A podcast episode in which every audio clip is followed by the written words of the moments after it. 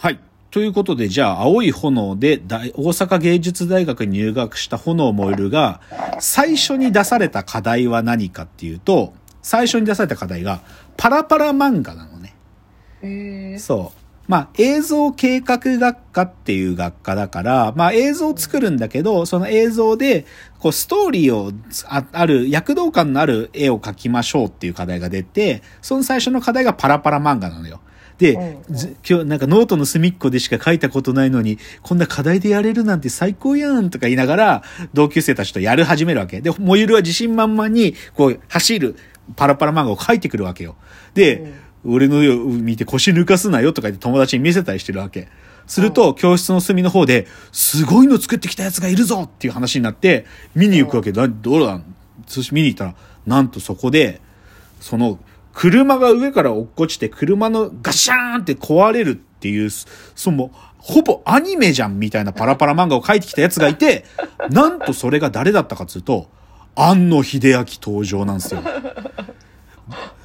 これすごいね。このアニメって、その最初に人物が出てきて、そいつがすごいやつだと、庵野秀明って出て、画面に、後に、新世紀エヴァンゲリオンの監督となる男って出てくるわけ。で、さ、庵野秀明、この映画だと、あ、ドラマだと、安田健がやってんだけど、うん。それでもう、炎燃えるがうち、もうね、打ちひしがれるの。なんだこれはつって、その、じ、もうパラパラ漫画の勝負で、俺はパラパラ漫画を描いてしまったと。こいつはアニメーションを描いているつって、もうね、打ちひしがれるのね。負けたーつって。なんだけど、そこで燃えるがでも最後に、いや、これは課題評価だっつって。こいつを課題評価できるということは、まだ俺が勝っている可能性大だとか言って、なんとか気持ちを取り戻す。とにかく炎もいるはそういう変な理屈をつけて、なんとか自分を保とうとするのよ。まあいいことですそう。それで、だけど、まあ実際にはこのパラパラ漫画の課題は、燃えるの惨敗だったわけ。まあ別に競い合ってるわけじゃないから。で、じゃあ次にその与田教授が出した課題が何かっていうと、次はグループ制作でみんなで映像を作ってくださいっていう課題を出すの。短い時間の、うんあの、ショートムービーを作ってくださいっていう課題で、で今度グループ制作になるわけ。そうするとね、その、えーでもこんな芸術大学でグループなんか作ろうとするやつなんかむなかなかおらへんやろみたいなこと言ってると、一人の男がスクッと立ち上がって、いきなし、さっきの庵野秀明に声をかけるやつが出てくるわけ。僕と一緒にやろうとか言って。で、他にもなんか、いろんなやつに声かけていくわけ。で、あいつ、チームどんどん作ろうとしてるで、とか言って、で、そいつがバンと出てきて、山賀博之って出てきて、後にオネアミスの翼を監督し、アニメ会社ガイナックスの社長になる男っつってバーンって出てくるの。すごいでしょ。で、それ、で、それを山賀を誰がやってるかというと、ムロツヨシがやってるのね。あいいっすね。そう。で、山賀が、もう一人別のやつに入れて、で、赤い匠ってやつが出てくるんだけど、で、あ、あ、赤いも入れようとして、あんのと赤い誘ってる、あいつ最強チーム作るつもりやでとか言って、その赤い匠ってやつが出てくると、バーンって出てきて、後にガイナックスの取締役になり、プリンセスメーカーなどを作る男って出てくるわけ。やばい大学そう。だから、これ、ガイナックスメンバー、まあ、エヴァン、最初のエヴァンゲリオンを作るあそうね、そのチームの、ある意味、そのメンバーがいたのよ。はあ、そこで誕生したんだ。そう、庵野山川会っていう、ここでガイナックスメンバーが最初にチームになる。すごくない？まあ、ちなみにこの赤い匠は中村智也がやってんだけど、かっこよすそう、だから山川がね、こうチーム作ってて、いや、お前、そんな人にいろいろ声かけて、お前は何ができるんだって山川に聞くと、俺は絵が描けない。つって山川が言って、描く気もない。とか言って、うん俺はプロデューサーになるんだ。とか言って言うわけよ。すごいね。そう。でも、もう、ムロツヨシは面白い、もう、ムロツヨシの変な芝居するからさ、面白くって、うんうん。庵野秀明とか、赤い、赤い匠ってやつは可愛い絵が描けるやつなんだけど、こいつらはすごいっつって、それ言うたびに、こいつらと一緒にいたら、一生食いっぱぐれないとか言って、もう食いっぱぐれないってことばっかり言ったけど、そう。だからそこでガガイナックスメンバーができて、あの、ショートムービー。そのチームは、山賀チームはそれで作るの。で、じゃあ、炎燃えるは誰と作るかっていうとね、一人のやつが話しかけてくるのよ。南正彦って話しかけてくるの。南正彦ってやつが話しかけてくるんだけど、そいつも南正彦出てきて、バーンっつって、後にアニメ会社ボンズの社長となり、鋼の錬金術師、エールガセブンなどを作った男っつって出てくるわけ。すごくない？すごい。すごいよね。だからそこで南正彦が君を中心にやろうと思うてんねんけど、って言って話しかけてくるのよ。へーじゃあ、それで作品作られたらどうなるかっていうとね、炎燃ゆるは、じゃあ、あの、絵コンテを担当させられるんだけど、燃ゆるが描いた絵コンテが、あのね、実写を撮ろうとしてんのにアニメみたいな絵コンテ描いてきたから、君のは撮れへんわ、つって、南正彦チームは本当にだ、なんかね、もう炎の燃ゆるの描いた絵コンテと関係なくダサいやつ、しょうもないもの作っちゃうわけ。でも別に南はそんなに真剣な男じゃないから、が学校の課題なんてこんなもんでええやろとか言っちゃうのね。そう。一方、山賀チームはマジすごくって、うんそのね、庵野が主役になった、ウルトラマンの特撮を撮ってくるわけ。うんうんまあ、パロディっていうか、その空き地で、ただ、人間のか、ただ別に被り物とかしてないやつが、シャーっつって、お、お、音だけ本物のウルトラマンの効果音を使って、空き地でただ人と人が戦ってるとこを撮ってるのを作るんだけど、うんそれが本当によくできてんのよね。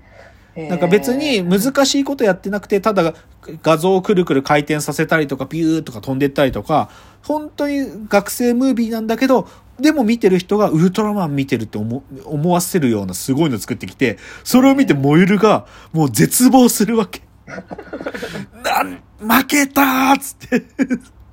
そう。だからこれが、だから2個目の課題のグループ制作で森は惨敗するわけ。で、3個目の、まあ、まだ話の間々にいろいろあるんだけど、もう一個じゃあ3つ目の課題の話までいくと、ここで炎の3回目の惨敗するんだけど、じゃあ次の課題が CM 制作って言われて、架空の商品について何か CM 映像を作ってくださいっていうのが課題で出るわけ。で、モユルはね、もうい、もうここまで惨敗してきてるから、いよいよやるぞ、つって、俺はアニメで行く、つって、アニメを書く準備を始めるわけよ。で、アニメ書くために必要な、なんか、ど材料とか全部揃えてくるんだけど、何にしようっつうとこで一向に進まないわけ。まだ一週間ある。まあ、明日ぐらいからでいいだろうとか言って、で、決定打となるアイデアが出ない出ないとかずっと言い続けるのよ、モユルが。で、3日前になって、うーん、仕方ない、じゃあ、つって書き始めるんだけど、1枚書いてみると、ん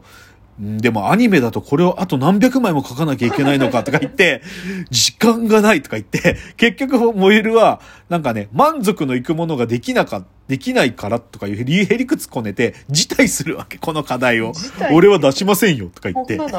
そう、出さないの。で、一方、じゃあ、安野は何出してきたかっていうと、これが伝説なんだけど、うんこれ YouTube でも検索してもらって出てくるけど、アニメの学生、あ、安野が学生時代に書いたペーパーアニメで、丈夫なタイヤってのが出てくるの。やっぱ天才なんですよ。車がバーって走って、ぴょんぴょん飛んだりとか、水の中に入ったりして、で、タイヤがそれでも壊れないっていうアニメーションなんだけど、めちゃくちゃすごいの、これ。もう、学生の域にないの。そう。もう、すごい作品なの。これ YouTube で実実際のやつが上がってんで見てもらえたらすごいですけど、うんうん。で、それ見ても、モユルはまた、ものすごい打ちひしがれるわけ。でね、これね、最初だからね、そう、まあ、要は、ガイナックスメンバーってすごい才能がいて、そいつらと、とにかく自分をライバル、自分はそいつらをライバル視してモユルは戦うんだけど、モユルのね、なんていうのかな、いくつかモユルは悲しい存在だからさ、なんかね、モユルはさ、こう、批評眼はあるんだよ。だから、漫画読んでるわけじゃんで、例えばね、足立みつるがまだ、その、そんなにスター漫画家じゃない時も、あ、俺だけは気づいてるぞ。お前がすごい漫画家だってことをとか言って、足立みつるを読んでたりするんだけど、でも足立みつるが、これはこのサンデーの読者にはわからないはずだとか言って、足立みつるがちょっと変な方向に行ってるとか言って、足立みつるを心配したりするわけ。とか、高橋留美子がうるせえ奴らからメゾン一国か書いた時とかも、め、あ、う、高橋留美子が変な方向に行ってるとか言って、なんかすごい心配したりするわけ。うんさトップ作家になる人たちなのに。でうん、あとね、あ、このね、炎燃ゆるがね、かわいそうなところはね、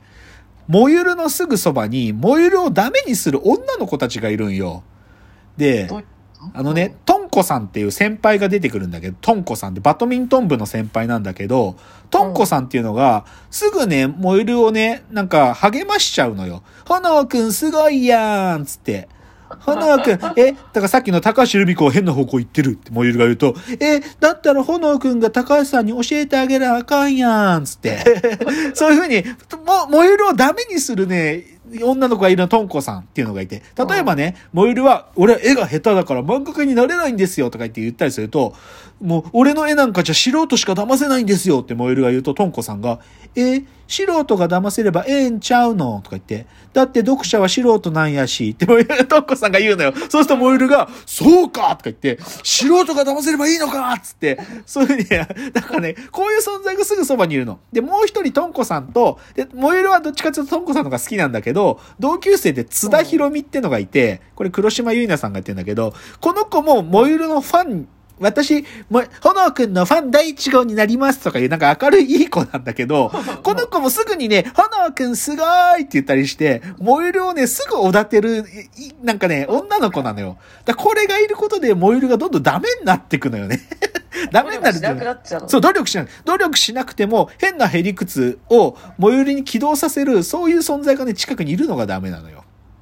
で、あと他にもね、あの、漫画研究会サークルに入ろうとするのね。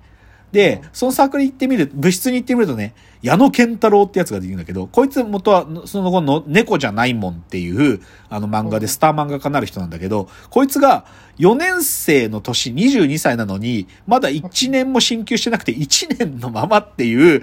とんでもないカス部長っていうのがいて、こいつがすごいのよ。こいつがすごくって、あ、ちょっと時間がなくなっちゃった。ちょっと次、矢野健太郎の話もうちょっとして、ちょっと次のテーマいきます。じゃあ次です。